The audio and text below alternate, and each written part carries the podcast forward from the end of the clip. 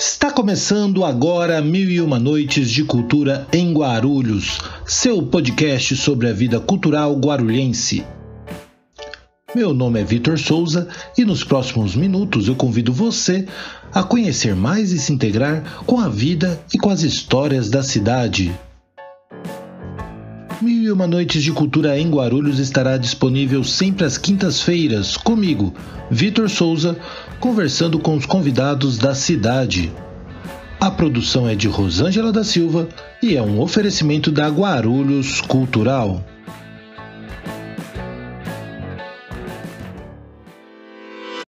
Este é o episódio número 59. Honey é uma artista guarulhense que atua desde 2017, tendo lançado seu primeiro álbum de estreia em 2018. Já participou da abertura do show de Esteban Tavares, no Teatro Adamastor, em Guarulhos, além de já ter tocado na Avenida Paulista para mais de 300 pessoas que se aglomeraram ao seu redor, entre outras casas de show importantes na cena independente de São Paulo. Rodrigo iniciou-se na fotografia no ano de 2002, fotografando paisagens urbanas e o cotidiano das pessoas. Em 2005, teve o primeiro contato com o palco, fotografando os ensaios e os espetáculos da Companhia Experimental de Dança de Guarulhos. Tenho o prazer de receber neste 59 episódio do podcast Mil e Uma Noites de Cultura em Guarulhos, Honey e Rodrigo Kess. Honey, Rodrigo, sejam muito bem-vindos ao nosso podcast. Para a gente começar, Honey, queria que você se apresentasse aqui para nossa audiência. Seja muito bem-vinda. Olá a todos e todas. Primeiramente, gostaria de agradecer muito o convite, né? O, o espaço também. Estou muito lisonjeada, muito feliz de estar aqui com vocês e poder conhecê-los também, né? Enquanto eu me apresento, porque essa troca é muito bacana. Uh, e bom, é, muita gente me chama de Nina, né? Mas meu nome artístico é Honey. Eu gosto bastante que me chamem de Honey. Eu sou artista, eu sou mãe solo, eu sou feminista, eu sou produtora também, produtora musical, produtora vocal. Venho fazendo muitas coisas, assim, no, no campo da, das artes, né? Tanto aqui em Guarulhos quanto em São Paulo também. É, e muita gente pergunta, ah, mas você canta o quê, né, gente? Essa pergunta é muito polêmica, já adiantando, né? Porque eu tenho muitas referências diferentes e eu misturo muita coisa, né? Mas eu falo que, gente, é um rock alternativo, porque rock alternativo a gente coloca tudo que a gente não sabe direito o que é, mas que tem guitarra, né? Então a gente fala que é um rock alternativo. E, mas também tem muita influência de trip hop, tem muita influência de synth pop, tem muita influência da própria MPB também. E, e é isso, tô por aí. Eu, eu dei uma pausa bem longa, assim, de 2018 para cá, porque eu tive minha primeira filha, né? Minha única filha também. É, então eu meio que tô em pausa, tô fazendo alguns projetos em off, tô para lançar um EP, né? Esse ano, se Deus quiser, der tudo certo, vai, vai sair. Mas é isso, estamos sempre por aí.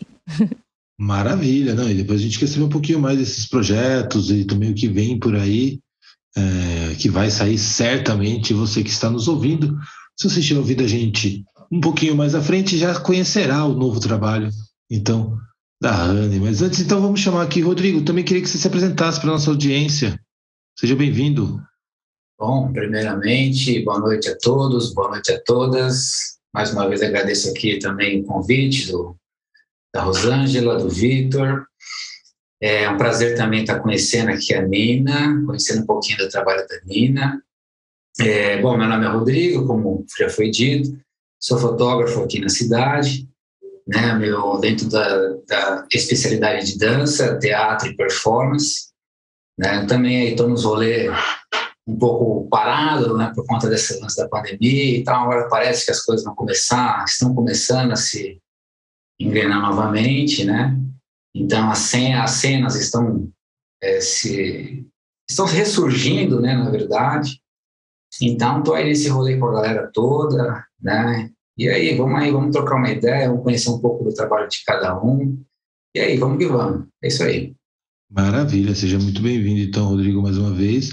E para a gente começar aqui o bate-papo, Ana, eu queria que você contasse um pouco de como começou a sua trajetória, né? Você falou um pouco de várias referências que você tem.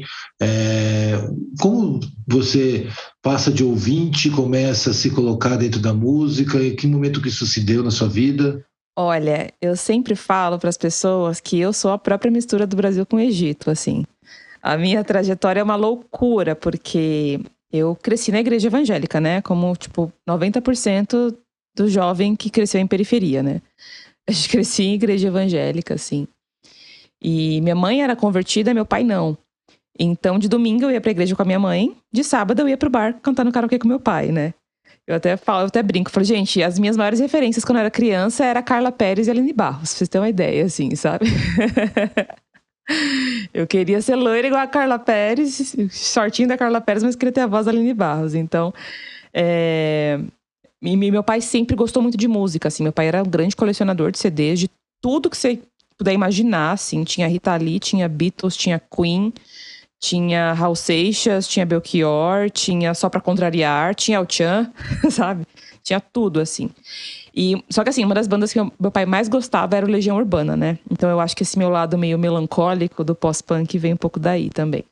É, mas eu também cresci em igreja, né? Sempre cantei em igreja desde criança. Sempre fui a, tipo, a, a, a menininha prodígio, assim, sabe? Que gosta de cantar, que gosta de estava é, sempre na música. E a vivência de quem cresce na igreja geralmente é muito musical, né? Os jovens de igreja são muito musicais. Você vai em escola de música, tipo, metade é de gente de igreja, né?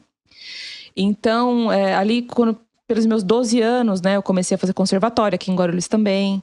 É, e aí a menina que tocava teclado, ela teve que sair da igreja e não tinha ninguém para assumir o teclado. E eu, tipo, era autodidata em casa, né? Porque eu gostava bastante da, de umas coisas meio góticas, assim.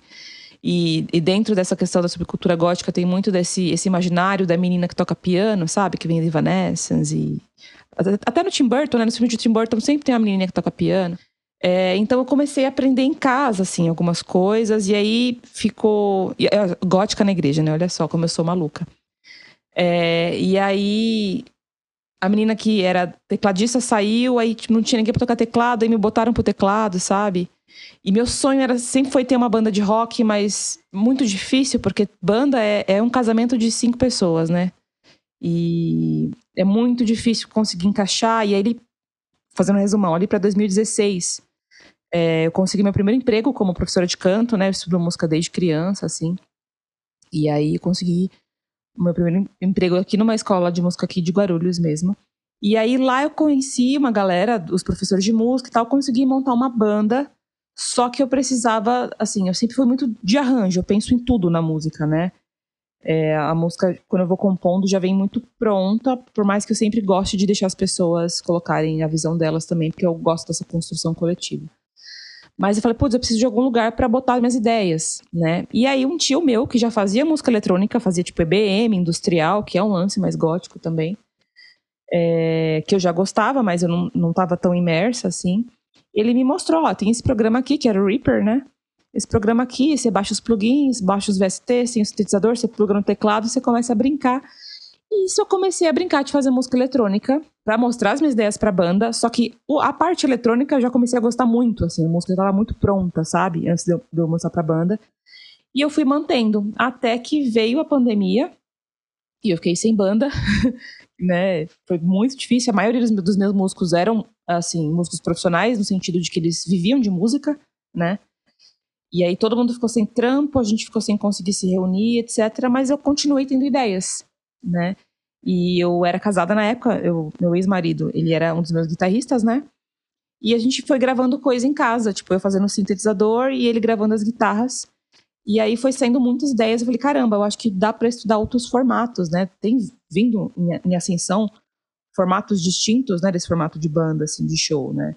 Que tem mais luz e tem mais coisa e tal, só que não tem uma banda no palco, né? E eu comecei a repensar um formato, comecei a fazer um projeto em que a música, a parte eletrônica é o grande protagonista, né? E os arranjos vocais também, que eu amo arranjo de voz, é minha grande paixão.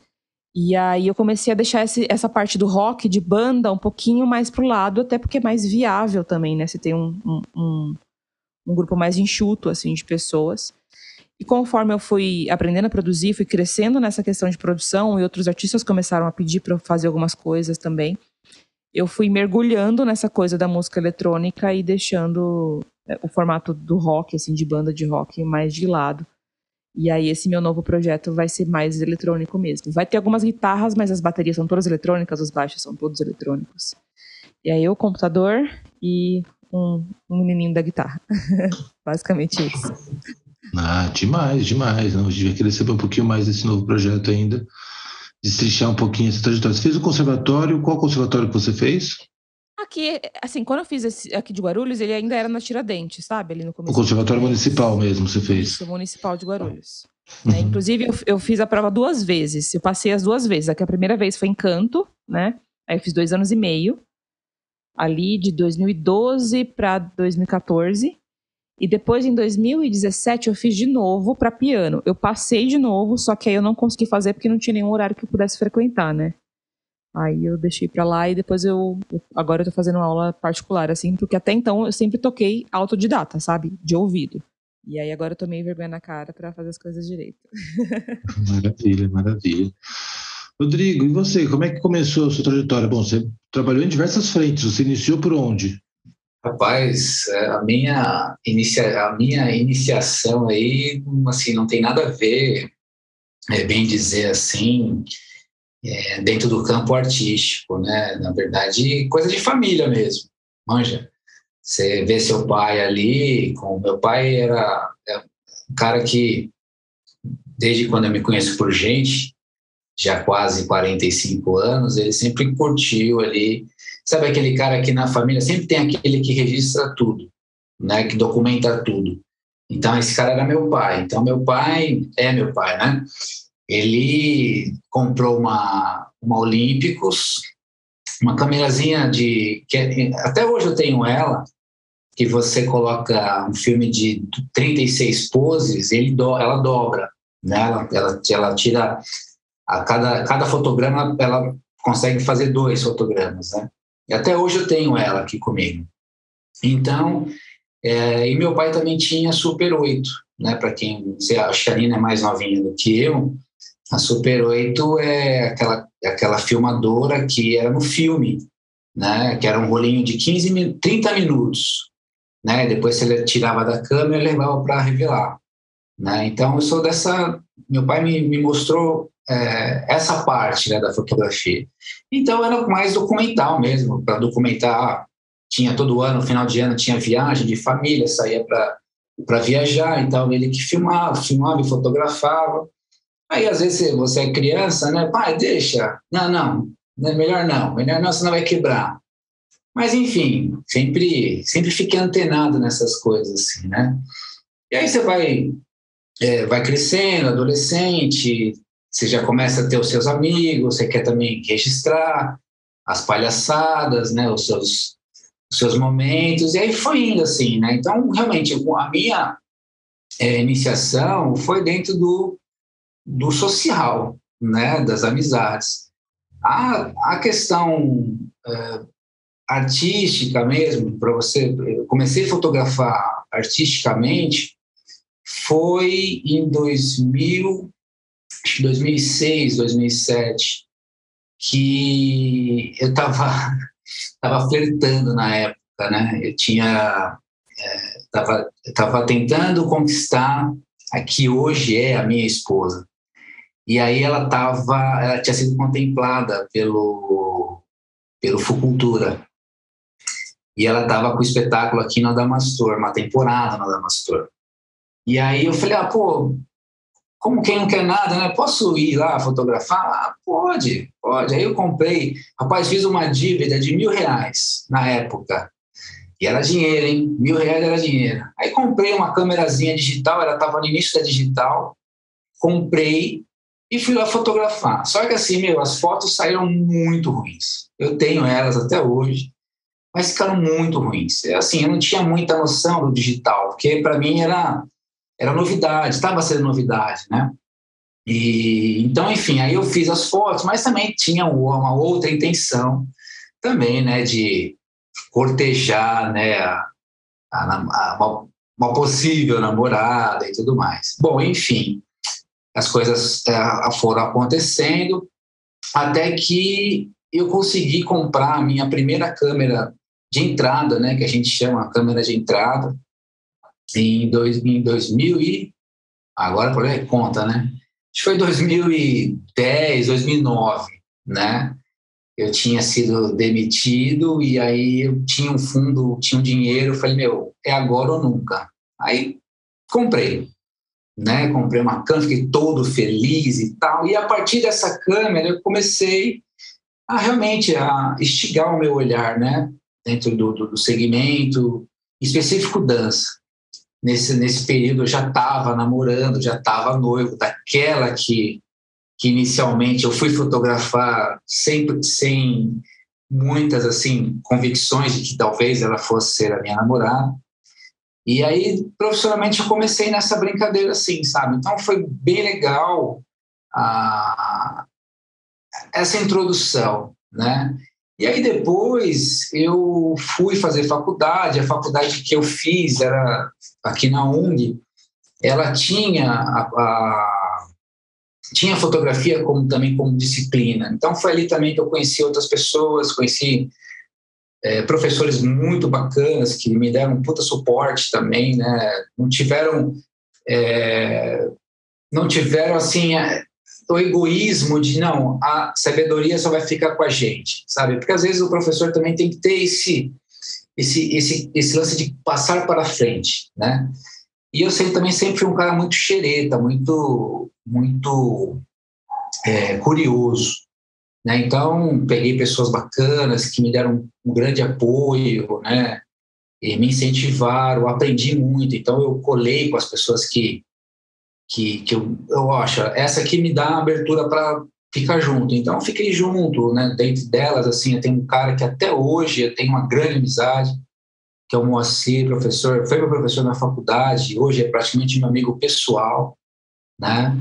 Então, assim, sabe, de 2009 para cá, meu, a, a, minha fotografia de espetáculo tá, mudou bastante, né? Então, às vezes a gente para para revisitar que nós já fizemos, né? Você fala, nossa, como era e como eu estou. Eu sei que ainda tem muita coisa para aprender, né?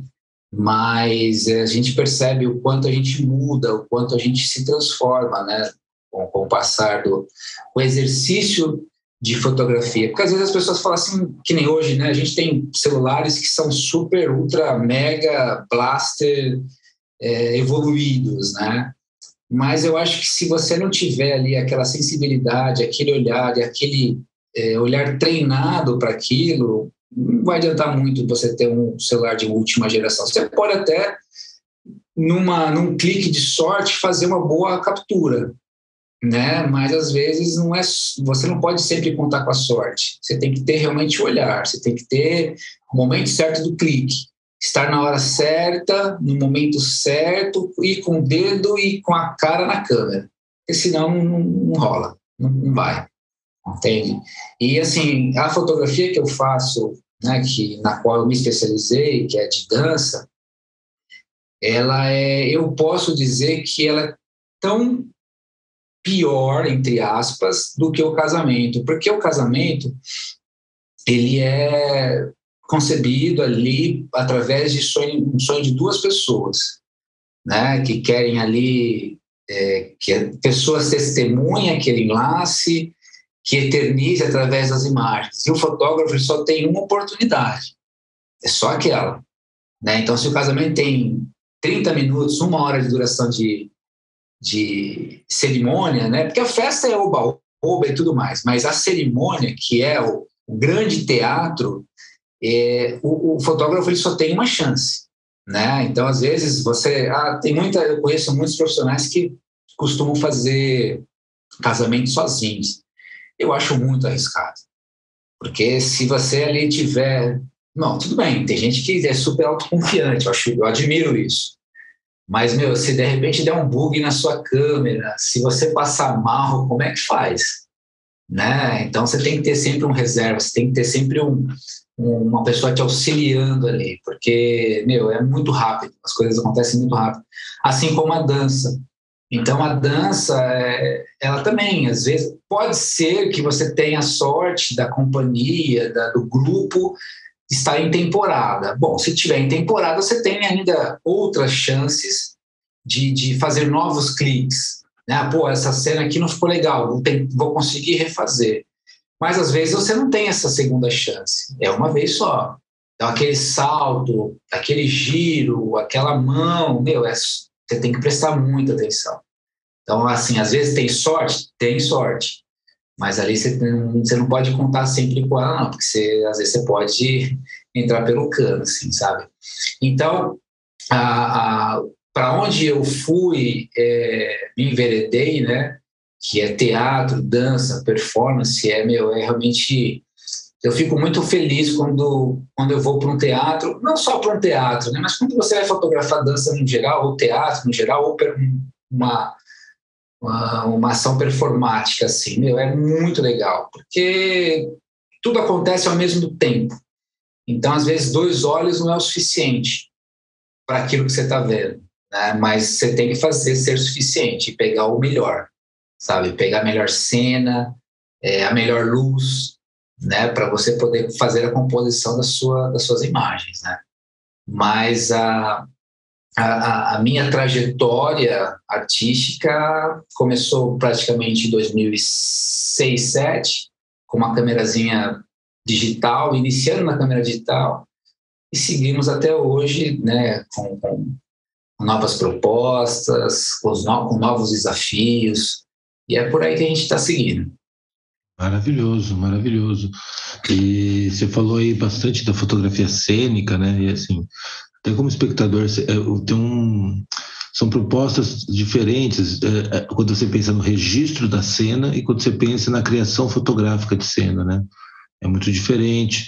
É, você, eu, eu costumo observar, por, enfim, por conta do trabalho ao longo dos tempos também, que as melhores fotografias que eu vejo de cena justamente não é de quem está dando o texto, por exemplo, no teatro, é sempre de quem está ouvindo, porque existe uma tensão na cena e isso dá um resultado fotográfico.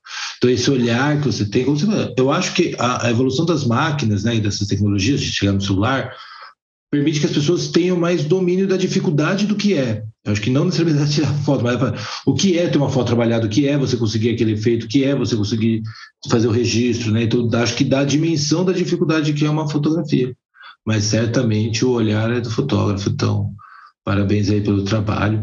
A gente vai querer depois falar um pouquinho mais aí também desses processos que vieram aí desde o do chaveco até o, as, as, novas tecnologias, as máquinas e tudo mais. Mas deixa eu voltar um pouquinho então lá com a Rani. Eu queria, Rani, saber assim, você contou um pouquinho da sua trajetória e falou, né, desse ambiente seu é, de estar no sábado no boteco e o domingo né, no, ali cantando ali embaixo. Então você tinha um, lado né, de acompanhar né, o, o, o karaokê, cantar, e você tinha um lado de estar ali dentro da igreja desenvolvendo e tocando também, né? Tipo, iniciando com o teclado e tudo mais. Qual foi, e, você, e aí, em um determinado momento, você inverte isso, né? Você parte também para fazer seus shows. Qual foi o primeiro show que você fez, assim, fora desse ambiente religioso, assim? Porque o momento que você se coloca nessa, nessa né, em ação, né? Enquanto artista. Não que não fosse antes, óbvio, né? Sim. Só pensando na transição. Não, mas eu, eu entendo porque foi um, um choque, assim, de realidade que eu tive. Foi um choque muito grande. Até só fazendo um comentário antes de entrar nessa questão que o, o Rodrigo falou, eu sou muito apaixonada nessa questão é, do olhar do artista, no sentido de que a síntese que a gente faz com as referências que a gente tem, só a gente pode fazer. Tipo, você pode, você pode ter as, as mesmas referências com duas pessoas diferentes. Essas duas pessoas, elas vão interpretar aquilo de formas diferentes, sabe? Porque o nosso olhar artístico, ele vem da nossa história, ele vem da nossa vivência, ele vem dos nossos sentimentos, ele vem das coisas que a gente consome, dos lugares que a gente viu, dos afetos que a gente tem. E, cara, esse lance do olhar artístico, que, assim, nas artes visuais eu acho que ele é um pouco mais fácil de decifrar, porque tá todo mundo vendo, né? Eu trabalho muito mais com som. Eu tentei trabalhar com arte visual na época que eu fiz moda, né, um tempo atrás. E eu amo, sou apaixonada por essa parte de figurino, etc. Mas não é uma coisa que eu, assim, eu, eu apanho muito para fazer um negócio legal, sabe? Não é uma coisa que eu tenho um veio, assim. O meu, meu lance é mais o som. E, e, fazer essa composição e o olhar e o momento, isso é muito louco, né? Essa coisa do, do, do show, do ao vivo, eu acho que é aquele momento único na história da humanidade que você capta e é. Ai, é incrível. Enfim. Mas só voltando aqui. Quando eu fiz meu primeiro show como Honey, como artista, para mim foi um choque muito grande, porque a minha experiência com palco até então era em igreja, né? E a experiência do ministro de louvor, que a gente chama na igreja, é muito tipo, ah, levar a igreja a adorar a Deus e não é você, não é sobre você, é sobre Deus e tal. E quando você é artista, de certa forma, é sobre você sim, sabe? É sobre o que você oferece. De certa forma, na igreja, eu acho que também é, mas tem toda, né, o jeito que se fala e tal, enfim, não vou entrar nesses méritos, mas. É. Minha filha. Mas quando eu fiz meu primeiro show, e show de rock, que eu me vi como front de uma banda, né? Foi um choque porque eu sempre amei isso, eu sempre quis fazer isso, mas eu não sabia como. Então, durante alguns meses, eu ouvi aquela frase bendita que é: "Ai, você tem uma voz linda, eu amei seu show, mas você precisa se soltar um pouquinho mais". Isso me deixava louca, assim, me soltar mais, como assim soltar mais? Sabe? Isso me deixava bastante irritada no sentido de um constrangimento, assim, de, de caramba, eu sei que eu tenho que fazer, mas eu não consigo, porque, tipo, tem um, um certo mais. Ai, é estranho e tal. Então eu demorei um pouquinho para me soltar, me entender que eu estava conduzindo as pessoas, que a experiência que as pessoas teriam dependia de mim, né? Do que eu. Do roteiro de show que eu apresentava, do clima que eu, que eu conseguia gerar através da música, através dos discursos que você faz entre uma, entre uma música e outra, através da luz, através é, dos arranjos. Então, eu comecei a ter que pensar em muito mais coisas tecnicamente e artisticamente, sabe? E isso foi uma virada muito grande, assim. E para mim, me descobrindo como artista, como cantora também, sabe? Foi muito diferente e é uma coisa que eu sempre falo muito até hoje, assim, com as pessoas que me perguntam, ou em todas as, uh, todos os espaços que eu tenho para falar, porque é uma transição bastante brusca, assim. Uma transição bastante brusca. Para mim foi ótimo. Foi muito legal, porque eu acho que foi um processo de autoconhecimento muito, muito bonito e muito rico, sabe? Você se ver num, num, num outro espaço de uma outra forma, né? Fazendo uma outra leitura de você mesmo. Embora na igreja eu também tinha esse papel de conduzir as pessoas, né? De proporcionar uma experiência, mas era totalmente diferente. Só que aí quando você bota luz, bota figurino e, e, e tem essa, essa questão da, da, mensagem também como artista, só que de outra forma, fora da igreja, né? É, é bem diferente e é, é, bem, é bem bacana. A primeira vez que eu me apresentei em Guarulhos, é, mesmo assim, foi no Teatro Adamastor. Foi um show que eu fiz de abertura do Esteban Tavares, né? Com o pessoal da Rocambole, que era aqui de Guarulhos, depois eles foram para São Paulo. Eles estão com um espaço bem bacana lá em São Paulo agora. E nossa, foi muito estranho. Foi muito incrível, mas foi muito estranho, porque você tá num palco enorme, tendo que conduzir o show, tem que conduzir a banda e tendo que conduzir a plateia e tal. Uma plateia que não me conhecia, né? Porque o pessoal tava lá para ver o show do, do outro cara, né? Banda de abertura é uma tristeza, né? Por causa disso. Então você tem que você tem que se virar ali naqueles 30 ali que para muitas pessoas a banda de abertura é o mal necessário, né? Tipo, as pessoas não pagaram para ver você, né? E aí você transformar isso numa experiência positiva, numa experiência interessante, que as pessoas saiam de lá, tipo, querendo, querendo saber mais sobre você, embora elas não tenham ido por você, é muito desafiador. Mas foi muito positivo, foi muito legal, assim. E tô nesse processo, né? A gente tá todo mundo work in progress, né? E agora eu quero voltar pro palco, mas eu quero um show mais é, com várias linguagens, né? Eu assisti há uns. há um mês, fevereiro, né? Um espetáculo aqui no Sesc Guarulhos mesmo, que era sobre a Pagu, né? Era um musical, só que era um monólogo. Não sei se vocês ficaram sabendo, não sei se vocês viram, enfim, na semana de 22 que tiveram os espetáculos lá. E eu amei tanto! Eu fiquei tipo, caramba, é um monólogo musical e tem várias coisas. Eu queria assim, eu fiz teatro por um tempo, faço aula de dança hoje, né? Inclusive, semana passada eu tava lá no Adamastor também com o núcleo de dança Luana Rodrigues, né? Só que eu tava fazendo a sonoplastia. E eu sou apaixonada por dança, por teatro. E eu falei, cara, eu quero ter um show que seja assim, não só eu cantando e tocando, sabe? Mas eu quero um show que tenha uma linguagem, mais coisas acontecendo no palco e tal. E aí eu tô nessa luta de, de produzir, de parir esse show que eu não, nunca vi ninguém fazendo. Mas eu sei que existe porque eu vou fazer. então, é, de conceber essa ideia e tô fritando assim, tô chamando algumas pessoas para fazer parceria. E, e, nascer como artista. Eu acho que todo, cada projeto novo que a gente faz, a gente renasce um pouco como artista, porque é outra visão, né? É outra. É, enfim, outra linguagem, mas são processos muito bonitos, assim. Eu gosto bastante deles, embora sejam difíceis e penosos em alguns momentos. Maravilha, com certeza. É, e, e, e, vai ser incrível, né? Tipo, você vai falando aqui, a gente já vai também, e acredito que nossos ouvintes vão aos pouquinhos vai construindo também na memória aí, uma memória que ainda não existe, mas que certamente estaremos acompanhando, então, esses próximos eventos todos. É, Rodrigo, e suas fotografias? Ela, você vem trabalhando elas, elas estão expostas? Como é que você vê, ou elas estão muito atreladas à divulgação dos espetáculos? Como você vem trabalhando o seu processo de diálogo com o público? Então, o meu processo, Vitor, eu confesso a você que assim, eu sempre fui, é, sempre fui mais atuante. É, inicialmente, podendo eu, podendo eu é, criar aquilo que eu queria. Mas, logicamente, que assim, você na fotografia, a fotografia não é, uma, não é um ramo que te dá, que faz você pagar todas as suas contas. Então, você tem que achar meios para angariar fundos, né? Então, assim, eu falei, bom, pensar a fotografia de uma maneira artística, eu criando e tudo mais, talvez isso aqui não vai ser o suficiente. Então eu tive que fazer o seguinte: eu é, adotei o seguinte método para angariar fundos, né? Então fazia o clique e ia vender as fotos para os pais. Então tinha os espetáculos, quem a, a Nina acabou falando da Luana, fotografei durante um período de tempo com a Luana, né? Juntamente com a irmã dela, com a Maíra, uma grande amiga.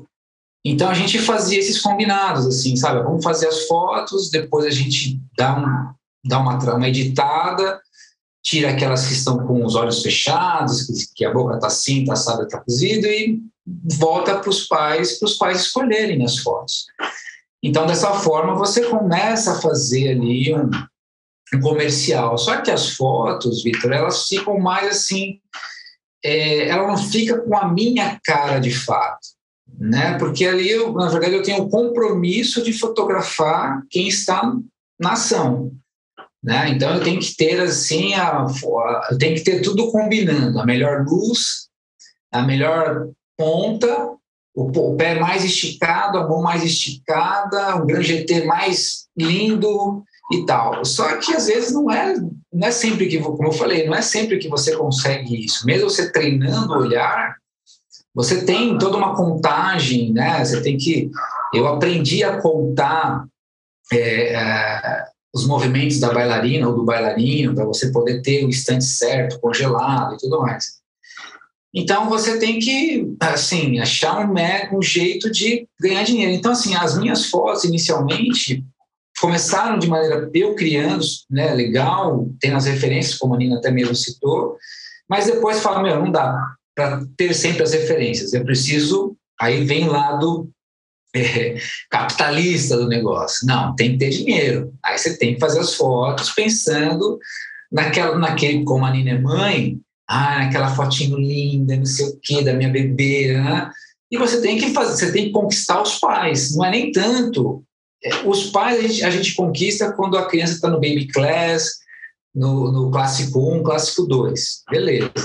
Aí, os mais velhos, aí o negócio é, é mais pancadaria, porque o cara, a menina, o cara que está ali dançando, quer a foto para fazer é, book, né? Porque às vezes ele vai tentar uma companhia, ele precisa ter isso registrado, né? Então aí você tem que ter aquela foto linda, maravilhosa. Então eu falei, bom, então vou ter que vir para esse lado e vou deixar o lado mais artístico um segundo momento, né? Mas aí, bom, os anos se passaram e tudo mais, aí acabou, a gente acabou em 2019. É, eu cheguei a fazer o, acho, o último espetáculo, se eu não estiver enganado, em 2019. Mas aí, com a pausa desse. Quando o mundo parou, eu falei, meu, e agora, né? O que a gente vai fazer? Aí eu falei, bom, é o seguinte, eu vou tentar ver alguma outra coisa, onde eu possa ser mais assim, colocar mais, que nem a Nina. Eu acho assim, a Nina tem uma pegada que tem um lado comercial, que ela também precisa de ter o monetário com ela, mas assim, ela não pode perder a essência do que é ela. Né? Ela tem que deixar isso aflorado, tem que deixar isso. Se as pessoas vão gostar, aí é uma outra coisa. Mas eu acho que quem tem que gostar primeiro é a Nina. A mesma coisa eu na minha foto. Né? Eu, quem tem que gostar primeiro sou eu. Se a, se a foto, meu, é essa foto que eu quis fazer, beleza. Eu acho que provavelmente eu vou alcançar um público. Então eu falei, não, eu vou tentar ver se eu consigo é, ser, tentar aflorar novamente esse lado mais artístico, assim, sabe, de você realmente, é, porque o fotógrafo ele não tem assim, ele tem hora para sair, mas geralmente ele não tem hora para voltar. Então, se você vai fazer, ah, vou fazer um exemplo, né, natureza, é, não dá para você é, falar, eu vou tal hora, eu vou voltar tal hora, não. Porque aí as condições de luz mudam durante o dia, de manhã uma luz é de um jeito, à tarde é outra, à noite, à noite que eu digo, na, no crepúsculo já é uma outra luz. Então você tem que pensar todo a brincadeira, né, todo o contexto para você poder fazer a foto. Né? Mas a minha, a minha, é, o meu processo criativo, na verdade, eu estou ainda tentando procurar ele depois dessa pausa, né? depois que o mundo parou. Porque realmente, assim, muitas coisas aconteceram e, e você precisa agora se recolocar nesse lugar para saber o que, que você quer de fato fazer agora, né? Porque aí você tem que também associar é, dinheiro, você tem que associar a sua, a sua criação, né? Porque às vezes você, tá, você vai fazer uma foto para comercializar, mas e aí? A que, a que público você quer atender? Né? Então você tem que pensar num todo, né? não dá para ser uma coisinha muito específica, não, tem que pensar num todo mesmo. Com certeza, e é, e é isso, né? A gente está falando de uma, de uma comunicação né? artística, né? Então ela tem que se manter artística, naturalmente, mas ela está dentro do diálogo, aquele, aquela ação que você está desenvolvendo. Se ela está vinculada a uma área onde os pais estão sendo envolvidos, onde você tem uma coisa de registro, né? Ela vai naturalmente dialogando aí com esse público, mas é legal, legal poder conhecer mais o, o trabalho, o olhar, a maneira, porque isso muda completamente, né? Nunca é só um, um, um, um é, Nunca, nunca, é só uma imagem, né? Tipo, ela sempre é carregada de muitas interpretações, né? De muito, você vê através dela as escolhas feitas. Então, é sempre curioso assim ver esses materiais, por isso eu perguntei se também como você vinha trabalhando isso para poder também aos poucos conhecer o trabalho do Rodrigo. Muito bacana. Lina, e o seu trabalho, você tem coisas publicadas já? Estão disponíveis? Tenho sim, eu estou em todas as plataformas de streaming, estou no YouTube também. É, eu tenho um álbum lançado né, em 2018, só que ele é todo em inglês. Ele é com banda, né? Em 2018 eu lancei meu primeiro álbum e no ano passado eu consegui lançar três músicas e as três com clipe. E elas já estão em português, né? Que é Pulso Lento, Insônia e Guarda-Roupa. Elas também estão em todas as plataformas de streaming, também estão no Spotify. Mas essas você não chegou a fazer show? Você já fez o show delas? Não, nunca apresentei ao vivo. Elas vão estar tá fresquinhas quando tiver. Quando o EP sair, que eu vou começar a fazer show mesmo, né? E aí eu vou apresentá-las ao vivo. Ah, muito bacana. Estamos ansiosos aqui, Rani, para a gente poder ver um pouco do seu ao vivo. E, e é, é bacana falar que uh, os, os dois clipes de Insônia e Pulso Lento eu gravei na minha casa, que eu morava antes, né? Eles foram clipes com orçamento baixíssimo, assim, mas ficaram bem bacanas, assim. Um eu gravei na sala de casa, tipo, eu botei um panão branco de um lado, um pano vermelho do outro, a gente improvisou uma luz, assim. É, contei com alguns amigos para fazer direção de fotografia, assim, pra, ah, vamos fazer uma luz assim, assado tal. E aí nessa eu aprendi muita coisa com eles, sabe, de conversar. E, ah, então se fizer assim, a luz fica assim na câmera, ah, então se, né, esse jogo, assim. E aí o de insônia, eu fiz o clipe todo sozinha, que fui eu e o menino da filmagem, assim, basicamente. Eu fiz numa pracinha que tinha na frente da minha casa e fiz na, no meu quarto. Montei a sonografia do quarto, né? Com a luz também, peguei um monte de luz emprestada. E fiz algumas cenas no banheiro. Aí você pensa, é, no banheiro, meu banheiro não é tão bonito, então faz mais fechadinho e tal, bota uma luz aqui, lá, lá, lá. A gente vai aprendendo a fazer as coisas, né? E nossa, foi muito legal fazer. É uma coisa que eu gosto muito de fazer, essa questão da, dessa, dessa direção artística, assim, né? Do, do vídeo e tal. Tanto que eu, eu também cheguei para fazer um, um, vídeo parecido com pra Luana Rodrigues, né? Eles fizeram um vídeo de. Não foi de formatura, não. Mas foi no ano passado, logo que eu entrei pra turma de hip hop, eu não faço mais hip hop, né? Mas eu entrei, eu era muito ruim. Eu sou, eu sou muito ruim dançando, gente. Eu era muito sedentária, né? Então meu corpo é todo duro. Mas aí eu falei, gente, eu não vou conseguir aprender coreografia. Mas o que eu posso ajudar vocês a fazer um roteiro, que para fazer meus clipes, para uh, eh, eu apresentei alguns eventos, né? Eu, eu dava algumas palestras, então eu tive que aprender a fazer roteiro. E aí eu faço para fazer um roteiro de gravação e, e dou ajuda a dirigir as cenas, assim. É o que eu posso fazer para vocês. Pode ser? Ele, não, pode ser. Eu falei, então eu ajudo vocês com o melhor que eu tenho, né? E foi muito legal, assim, é uma experiência, foi uma experiência muito bacana, é uma coisa que eu gosto demais, sabe? essa questão do de fazer um storytelling, né? De, com imagens e tal. É bem, bem bacana. É muito legal. Eu acabei não perguntando, Rodrigo, de, em que bairro você é nascido em Guarulhos e vive em que bairro? Eu sou paulistano, eu paulistano. nasci no bairro da Aclimação e moro na, na, Ponte Grande. Ah, tá. Você nasceu, você nasceu e veio para cá quando? Ah, eu vim aqui, eu nem, nem fui, eu nem, na verdade, não, meus, meus pais, eu acho que meus pais vieram para Guarulhos em 70 e qualquer coisa, eu sou de 77, então nasci em São Paulo, mas toda a vida morei em Guarulhos. Ah, vem engatinhando para cá, nem isso, né? Eu já não. Não, praticamente, sei lá, acho que foi, foi, foi, foi concebido aqui, né? Depois uhum. nasci lá em São Paulo e depois voltei para cá. Entendi, entendi. E, sem, e sempre na Ponte Grande? Ou não? Não, não. Todo, todo, toda a minha infância e adolescência, já fase adulta, já tá, eu estava morei no Secap. Eu não morei no, morei no Secap. Depois que casei, aí vim, vim para Ponte Grande. Maravilha. E você, Rani, como é que. Você, você é nascida aqui? Sim, sou de Guarulhos, a vida inteira em Guarulhos. Só que eu nasci, assim, nasci no Hospital Bom Clima, né? Mas eu nasci e fui criada ali na Vila Fátima, Morei muitos anos na Vila Fátima. Depois eu vim aqui pro Santa Emília, Cocaia Santa Emília, né? Perto do SESI ali. É, moro aqui há muitos anos, né? Só que em 2014 eu casei, aí eu voltei pra Vila Fátima. Depois eu fui pro Paravente. E aí do Paravente eu voltei para cá de novo depois que eu me separei. Aí voltei aqui, tô na, no Santa Emília de novo. Mas sempre em Guarulhos. Guarulhos. E falando de Guarulhos, como é que você é, Rani, como é que você se relaciona com a cena cultural? Você falou muito, né? Tipo, a gente falou de alguns espaços, né? Falou do trabalho da Luana, falou do Adamastor, falamos algumas coisas aqui da cidade, mas como você viveu a vida aqui cultural na cidade, ou como você vive? O que, que você enxerga na cultura aqui de Guarulhos que você gostaria, ou, enfim, te toca a ponto de você mostrar para as pessoas e falar: olha só o que acontece dentro da vida artística cultural da cidade? Olha, é, eu te confesso que eu sempre tive um pouco de dificuldade de, de penetrar na cena, digamos assim. Eu não sei se por uma barreira minha ou se porque eu acho que as bolhas são um pouco fechadas. Eu não, não sei identificar.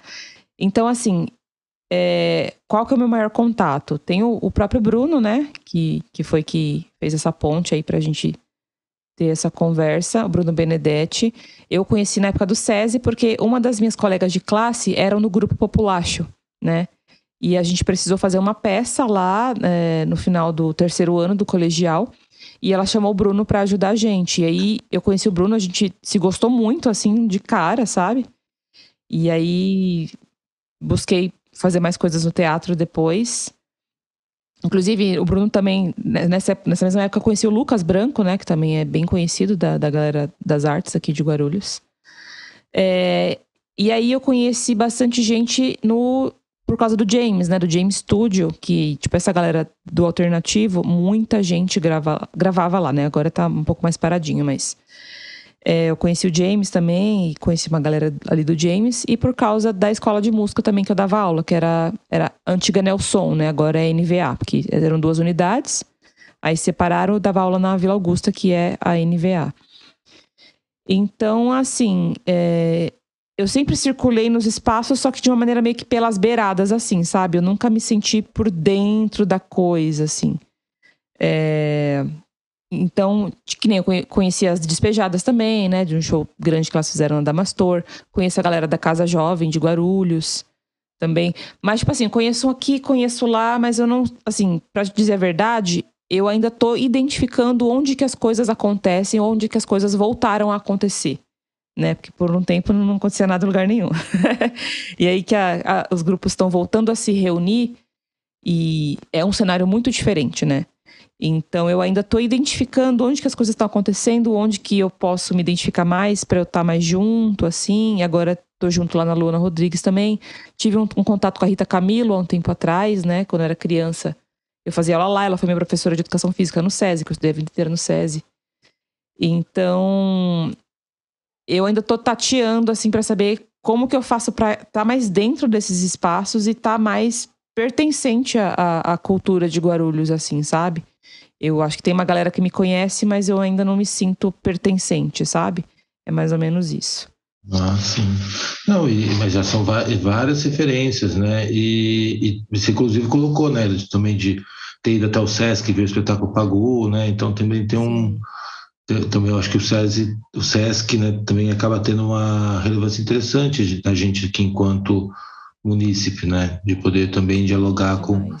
E até pelo olhar que eles têm muito forte né, com a cultura local, né? Então você é um ponto de contato com o que está acontecendo no país, claro, muitas produções vindo para cá, mas também um olhar deles para poder garantir um circuito local, né? De ser um ponto de encontro dos artistas. E foi muito bacana também que em 2018, quando eu participei do evento ali no, no Maia da Casa Jovem, foi quando eu conheci o CVV Guarulhos, né? E aí no mesmo ano a gente fez uma parceria, eu fiz, lancei um single, né? É, em parceria com, com o CVV Guarulhos, a gente conseguiu um, uma verba, assim. E aí o pessoal do CVV de Sorocaba me convidou para participar de um programa lá, né? Então foi uma troca muito legal. É que logo em seguida eu fiquei grávida, eu tive que fazer uma pausa, e depois veio pandemia, então a gente não conseguiu dar continuidade nas coisas, né? Foi tudo acontecendo muito rápido e aí parou muito rápido também.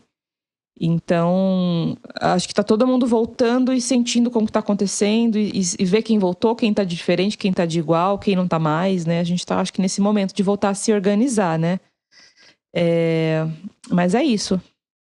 Perfeito. E você, Rodrigo, por onde andas aqui por Guarulhos ao longo desse período?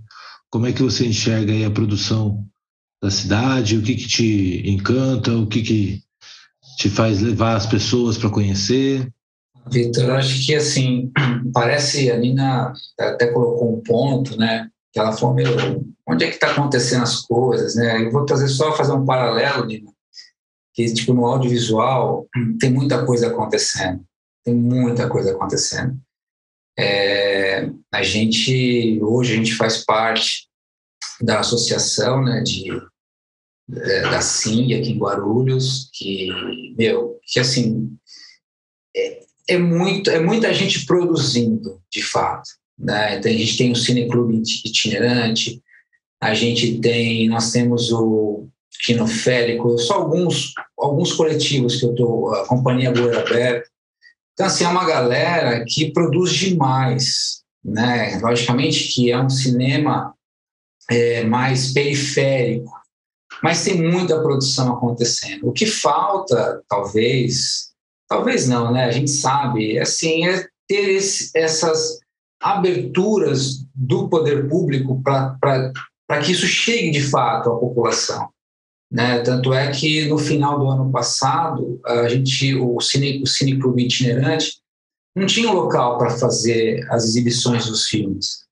Aí houve uma parceria com a UNG, a UNG cedeu um pedaço ali da, de um dos seus auditórios para poder fazer o, o cineclube, né? Então, assim, aí você vai assistir, prestigiar, você vê que tem muito material, tem muito material. E esse material é tão legal porque quando as pessoas assistem, ela fala, elas, estão assim, de repente, de passagem, mas se ela vê uma cena que, que mostra a área dela, a quebrada dela, fala, pô, peraí, isso aqui é lá no meu bairro ela se identifica e ela vai entender qual é a história que, que estão contando, sabe? Então, o, na minha opinião, uh, os movimentos estão aí, parecem que eles estão parados, mas eles não estão parados, eles estão assim mais efervescentes do que nunca.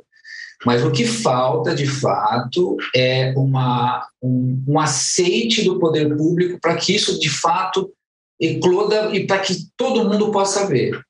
Né? A gente não pode, a gente não precisa somente, por exemplo, é, tanto eu quanto a Nina, nós temos como referência o Adamastor Centro.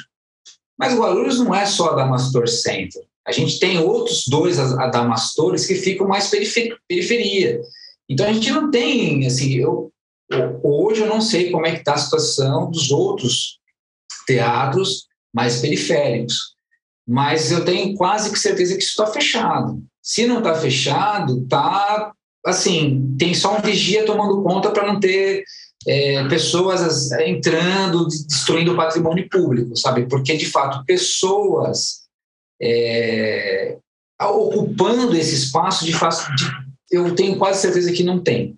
Né? Então, o que falta é isso, né? tanto para a música, né? tanto é que eu estava no rolê sábado passado e meu, veio uma. Ah, quem fulano? Começou a falar um monte de banda, Nina. Eu falei, nossa, mas quem são essa galera? Quem são eles, né? Então tem muita gente. Logicamente que falta, que nem a Nina. A Nina, tô vendo que ela tem algumas pessoas que são são ela comigo também. Então, Bruno Benedetti, que ela citou, a Luana, a Maíra, eu acho que o João Vargas também tá no. Sim, o você conhece o João? primeiro clipe, é. Então, tá vendo? Então é uma galera que a gente tem aí uma. É o Lucas, é a Pamela, o Rodrigo Pignatari. Então, assim, se eu for falar aqui, ela vai falar, meu, conhece a maioria dessa galera. Só que às vezes pode ser que o rolê que nós fizemos não, não calhou de a gente estar junto. Mas a gente conhece essa galera. E essa galera, ela bem sabe, é uma galera que não parou, que não para, que não para. Então, o que falta, na minha opinião, é isso: é que o poder público abrace isso. Vai ser difícil, a gente sabe, mas deveria de abraçar porque tem muita coisa acontecendo na cidade. Não são coisas fúteis, são coisas úteis e que, meu, enriquece demais. Demais. Com Eu certeza. a gente tem uma, uma agenda muito boa, né? Só que, assim, todas as coisas que eu, eu tive acesso foi porque eu fui atrás. Sempre porque eu sou curiosa, então eu, eu quero saber o que está acontecendo, né? Eu quero ir atrás. É, é que você não, a gente não fica sabendo, sabe? Isso é uma loucura. Tipo, na maioria das vezes, ou eu fico sabendo porque tem algum amigo que vai participar e ah, vou participar de tal mostra, vou participar de tal coisa. Aí a gente fica sabendo, a gente chama um, chama outro. Mas eu acho que, como, como eu falei, as coisas ainda acontecem muito dentro de bolhas, assim. Tipo, é difícil você ficar sabendo fora dessas bolhas, sabe? Uhum. É uma uhum. coisa que eu acho que, né, poderia melhorar, assim, não, não sei direito como. Você até falou, né, do, da questão do poder público, etc. Tem uma série de, de questões aí. Mas é só isso, eu ainda sinto que as coisas ainda acontecem muito dentro de bolhas e que é, é um pouco difícil sair, sabe? Eu tenho muitos amigos, colegas que são de Guarulhos e que eles estão sempre indo fazer coisas em São Paulo. Eu fiquei, gente, mas tem tanta Sim. coisa acontecendo aqui, entendeu? Como se aqui não acontecesse nada, as coisas, as coisas só acontecessem lá em São Paulo, sabe? Isso não é uma verdade. Né? Mas ainda a gente tem muito essa mentalidade. É, no geral, acho que até na minha geração mesmo, né? A gente ainda tem muito essa mentalidade de que as coisas. Porque São Paulo é aqui do lado, né? Então, é, e, e, e, e, nessa sua fala, é até engraçado, né? Porque assim, você vê os nossos colegas saindo de Guarulhos e buscando jobs em São Paulo. E aí você fala assim, é, pô, falta aí, falta realmente essa ponte. Na minha opinião, o poder público fazer essa ponte melhor. Porque se faz essa ponte, meu, as coisas não precisam, eu não preciso ir para São Paulo. Eu posso ficar aqui eu estou em casa, está mais fácil, eu pego o ônibus, eu chego ali fácil e tudo mais, né? Mas é, é essa licença de comunicação também concordo com você, o Vitor, é, quando esteve na, na, na, pasta, ele percebeu que tinha essa, essa, não vou dizer uma ruptura, né, mas tinha um hiato entre o que se acontecia e para a divulgação disso. Né? Então, a gente sabe que em Guarulhos tem essa dificuldade, de fato, das informações é, chegar para todo mundo. Né? Então, a gente já, alguns coletivos e muitos artistas aqui na cidade é, chegou a falar sobre isso. Né? Pô, não chega, a informação não chega, e quando chega já aconteceu. Então, assim, tem, tem uma falha de fato, né? Mas é uma coisa que dá para, eu acredito que dá para melhorar. Não, assim, a gente já está no 2022, a gente tem muito o que melhorar, e já era para ter melhorado de fato, né? Mas eu tenho fé ainda que, que as coisas vão melhorar. E acho que essa, esse papo que a Rani trouxe também, né, da questão da bolha, é, e é o que a gente espera, tanto aqui no nosso podcast quanto no Guarulhos Cultural, é isso, né? Às vezes a gente conhece, e naturalmente todos que estão ouvindo daqui a pouquinho vai saber as redes sociais aqui do Rodrigo, da, da Rani, vai começar a acompanhar. Isso começa a fazer parte do seu cotidiano. Então, você acompanhar os artistas da cidade, você acompanhar o Sesc Guarulhos, você acompanhar a Prefeitura de Guarulhos, você vai tendo as informações mais é, esses meios, né, dessas novas mídias vão suprindo um pouco essas é, comunicações. É, porque realmente tem muita coisa acontecendo na cidade e você tem uma agenda completa todas as semanas com material de grande qualidade aqui na cidade e com um repertório amplo, que vai desde a música tradicional, sertaneja, né, o sertanejo raiz, programações permanentes, até o rock alternativo aqui, que a René colocou, passando pelos espetáculos de dança que o Rodrigo também trouxe aqui para a gente. Enfim, são muitas atividades. O trabalho que a Sing vem fazendo é de reunir toda essa produção audiovisual, né? parte dessa produção audiovisual da cidade é fundamental. O Cine Cinerante, juntamente também com a mostra né, de é, audiovisual, né, que é feita também anualmente pela equipe do Cine Cinerante. Então, assim, a gente tem muita coisa, tem um calendário ao longo do ano, a gente tem um calendário cotidiano, espaços que valorizam o artista local e que você consegue conhecer muita música, muitas exposições, muitas obras, enfim. E esperamos que assim a gente vai conseguindo cada vez mais fomentar a cultura da cidade, né? Acho que é esse contato, essa rede que se cria entre o artista e o público, de alguma maneira, acho que é a solução para a gente conseguir também, inclusive, exigir mais políticas públicas que garantam a função estatal, né, que é de fomentar as artes e garantir o acesso à cultura para todos.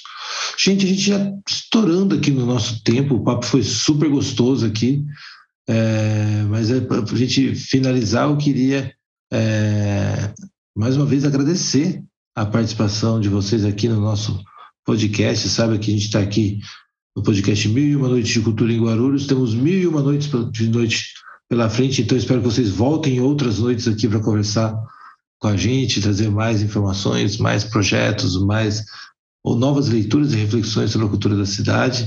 É, Hanna, queria muito te agradecer, queria que você deixasse as suas redes sociais e também uma palavra final aqui para os nossos ouvintes. Ah, eu que agradeço imensamente o espaço mais uma vez. Estou muito feliz de podendo participar disso, né? Acho que um das Acho que qualquer artista de Guarulhos sonha em ver essa, essa cena artística de Guarulhos cada vez mais efervescente, assim, né? E chegar a mais pessoas e ter a galera daqui voltada para a galera daqui, sabe? Porque tem muita gente excelente aqui. E a gente sabe que quanto mais a gente se une, mais a gente troca ideia, mais a gente troca, faz trabalho juntos, é, mas as pessoas se, achegam também, né? Esse é as, é, são coisas que vão acontecendo. É, vocês podem me achar no Instagram como arroba honeyoficial, H-A-N-E-Y, tá? Tipo honey, mel em inglês, só que em vez do O é a letra A, tá bom? É, nas, nas plataformas de streaming também tô como Honey, no YouTube também tá como Honey Channel, se eu não me engano. É, e é isso. E eu vou deixar para vocês uma frase que eu sempre falo é, em tudo que eu faço, todos os meus clipes têm essa frase no começo, porque é uma frase que acho que tem um impacto muito, muito positivo e acho que é uma frase que resume muito o meu trabalho, o que eu acredito, enfim, que é que toda dor se transforme em arte. Maravilhoso. Muito obrigado. Também agradecer então, Rodrigo, vou deixar com você então também para você falar as nossas as suas redes sociais, né? Como as pessoas podem te encontrar, como é o melhor caminho para poder falar contigo e também que você deixe aí uma palavra final para os nossos ouvintes. Bom, Victor, eu primeiramente também assim quero agradecer muitíssimo o convite, né? A Rosângela que também entrou em contato com a gente, né? Muito obrigado, Rosângela. Às vezes eu deixei ela em espera nas minhas respostas, mas não foi por maldade. mas respondi, né? É, também quero aí agradecer. Foi um prazer em conhecer você, né? Prometo que esses nossos coleguinhas aí possa fazer a ponte para a gente poder, para eu fotografar um espetáculo seu, um show seu, quem sabe, né? Trocar essa figurinha legal. E assim, olha, as pessoas podem me achar aí no. Eu só tenho Instagram, eu estou como arroba Rodrigo Kess, K de quilo, elefante, elefante, sapo. Molinho de achar, fácil, fácil. É, cara, eu a, a frase assim para fechar, eu não sei se eu tenho uma frase bonita de efeito como da Nina, assim, né? Mas eu como um cidadão que mora aqui em Guarulhos, eu só tenho a dizer o seguinte para as pessoas ocuparem aquilo que é de direito delas, sabe? Porque se a gente não ocupar, meu, a gente está frito, para não falar outra coisa, sabe? Então, vamos ocupar aquilo que é nosso, que é de direito nosso. Nós temos tudo isso para a gente poder usar. Então, é isso. A minha frase, se for de efeito, eu não sei. Mas eu sei que é isso. Nós temos que ocupar. E você que está acompanhando o episódio de hoje do podcast Mil e Uma Noites de Cultura em Guarulhos, já está nos seguindo no Spotify? Centenas de ouvintes já navegaram por mais de 24 horas de conteúdos em um universo de mais de 60 artistas que já contaram um pouco de suas histórias em nosso podcast. Aproveite agora e segue a gente. Toda semana, às quintas-feiras, por volta das 7 horas da manhã, um novo episódio estará disponível para você. Assim, vamos encerrando mais um episódio do podcast Mil e Uma Noites de Cultura em Guarulhos. Eu sou Vitor Souza e agradeço imensamente a Rosângela da Silva, responsável pela produção de mais esse episódio. Você encontra nosso podcast no site da Guarulhos Cultural e pode nos seguir também pelo Spotify, Google Podcast, Pocket Casts e diversos outros players. O que você ouviu neste podcast nem se compara com os demais que você irá encontrar por aqui. Aproveite para navegar nos episódios anteriores enquanto aguarda até a próxima quinta-feira, quando teremos mais um episódio inédito do podcast Mil e Uma Noites de Cultura em Guarulhos. Nos encontramos nas próximas histórias.